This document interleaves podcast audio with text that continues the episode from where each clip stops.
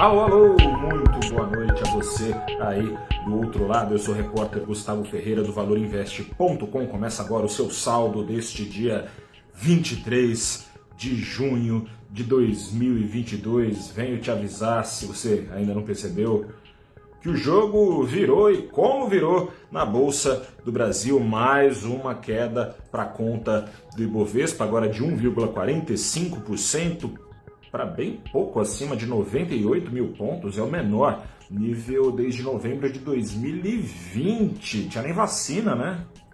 Pois é, mas o jogo virou não só porque o Ibovespa trocou as várias altas do começo do ano por várias quedas a partir especialmente de 1 de abril. 1 de abril foi o pico do Ibovespa nesse ano, quando ele registrava 16% de alta anual. Essa alta anual já virou mais de 6% de queda de lá para cá.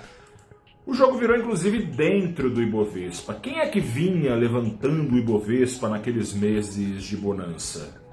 Nove ações. Um bloco de nove ações, sobretudo essas nove ações esse bloco formado por Vale, Petrobras e Bancões. Esse bloco de nove ações, com alta atrás de alta, responde por nada menos que 45% do Ibovespa. No caso de Vale e Petrobras, iam subindo no, na esteira das altas de minério e petróleo, ou seja, eram beneficiadas pela inflação. Beneficiados pela inflação também os bancões, porque quanto mais os juros subiam, mais aumentava a expectativa de receitas vendendo crédito mais caro. Mas esse mesmo cenário de inflação lá nas alturas que antes era graça, virou desgraça, esse mesmo cenário se acirrou a ponto dessas ações, por causa desse mesmo cenário, começarem a cair.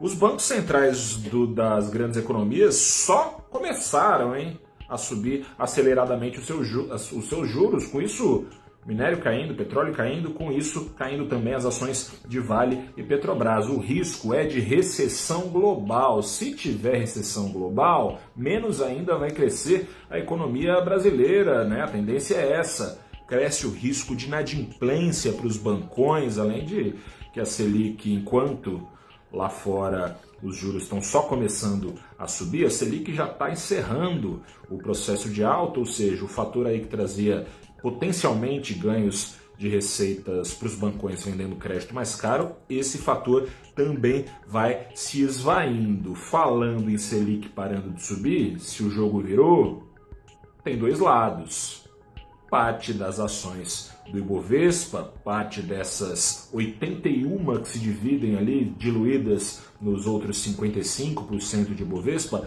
parte dessas ações que vinham sendo amassadas pela alta de juros, agora não estão sendo mais tão amassadas assim, algumas encontrando reação, caso das ações de varejistas, digitais, que são penalizadas quanto mais subirem os juros no Brasil. O problema são os problemas, né?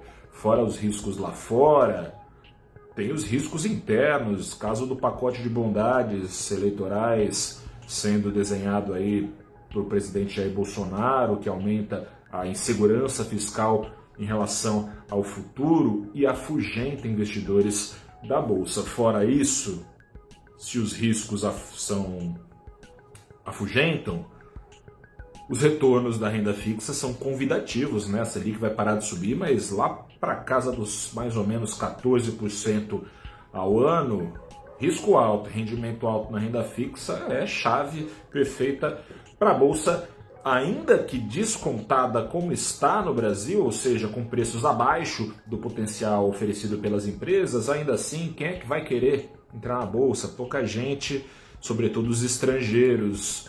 Tanto é verdade que essa fuga de estrangeiros ficou refletida numa alta de mais, pouco mais de 1% do preço do dólar, hoje já aos R$ 5,22, que é o maior patamar do câmbio, o maior preço do dólar no Brasil desde fevereiro. É esse o clima, o jogo virou. Vamos ver se desvira. Será que desvira? Talvez não tão cedo. Um grande abraço, boa noite, até a próxima